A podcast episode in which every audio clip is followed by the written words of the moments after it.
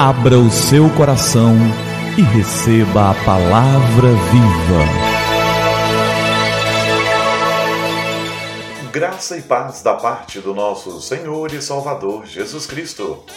Eu sou o pastor Gilberto e eu quero te entregar a palavra viva. E o nosso tema de hoje é Receita de Sabedoria. Dona Cacilda é uma senhora de 92 anos, miúda e tão elegante que todo dia às 8 da manhã ela já está toda vestida, bem penteada e discretamente maquiada, apesar de sua pouca visão. E hoje ela se mudou para uma casa de repouso. O marido, com quem ela viveu 70 anos, morreu recentemente e não havia outra solução. Depois de esperar pacientemente por duas horas na sala de visitas, ela ainda deu um lindo sorriso quando a atendente veio dizer que o seu quarto estava pronto. Enquanto ela manobrava o andador em direção ao elevador, dei uma descrição do seu minúsculo quartinho inclusive das cortinas floridas que enfeitavam a janela. Ela me interrompeu com o entusiasmo de uma garotinha que acabou de ganhar um filhote de cachorrinho. Ah, eu adoro essas cortinas. Dona Cacilda, a senhora ainda nem viu o seu quarto. Espera um pouco. Isso não tem nada a ver, ela respondeu. Felicidade é algo que você decide por princípio. Se eu vou gostar ou não do meu quarto, não depende de como a mobília vai estar arrumada. Vai depender de como eu preparo a minha expectativa. E eu já decidi que vou adorar. É uma decisão que eu tomo todo dia quando acordo. Sabe? Eu posso passar o dia inteiro na cama, contando as dificuldades que tenho em certas partes do meu corpo que não funcionam tão bem. Eu posso levantar da cama agradecendo pelas outras partes que ainda me obedecem. Simples assim? No entanto, isso é para quem tem autocontrole e exigiu de mim um certo treino pelos anos afora.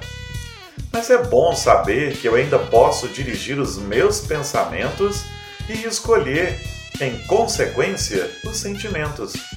Calmamente, ela continuou: Cada dia é um presente, e enquanto meus olhos se abrirem, vou focalizar o novo dia, mas também as lembranças alegres que eu guardei para essa época da vida. A velhice é como uma conta bancária. Você só retira aquilo que guardou. Então, meu conselho para você é depositar um monte de alegrias e felicidades na sua conta de lembranças. E aliás, obrigado por esse seu depósito no meu banco de lembranças. Como você vê, eu ainda continuo depositando e acredito que, por mais complexa que seja a vida, sábio é quem a simplifica. E em Filipenses, no capítulo 4, no verso 4, o apóstolo Paulo escreve: Alegrem-se sempre no Senhor. Novamente direi: alegrem-se. Alegria não é aquilo que brota em mim por causa de todas as circunstâncias exteriores. Alegria é um sentimento que eu preciso buscar, é uma condição que eu preciso buscar constantemente. Por isso o apóstolo Paulo diz: alegrem-se. Eu vou repetir: alegrem-se. Busquem a alegria. É uma ordem. Eu não posso depender de dias bons ou dias maus, de tudo estar perfeito, de eu ter dinheiro na conta, de eu ter uma casa perfeita, de eu ter tudo perfeito para estar alegre. Se for assim, eu nunca serei. Por isso o apóstolo Paulo, mesmo preso, escreve a cada um de nós: Alegrem-se no Senhor. Vou dizer outra vez: alegrem-se. busquem alegria, que nós possamos buscar a alegria, que possamos buscar os bons sentimentos, trabalhar por eles, decidir que é eles que nós queremos guardar. Vamos orar? É tempo de falar com o Senhor do Universo. Pai, obrigado pela tua graça maravilhosa e pelo teu poder bendito.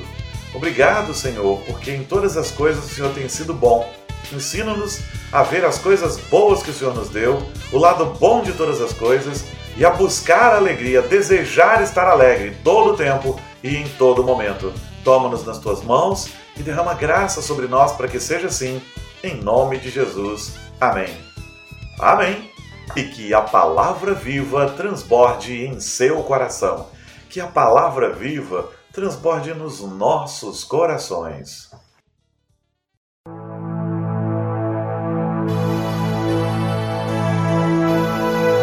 Abra o seu coração e receba a palavra viva.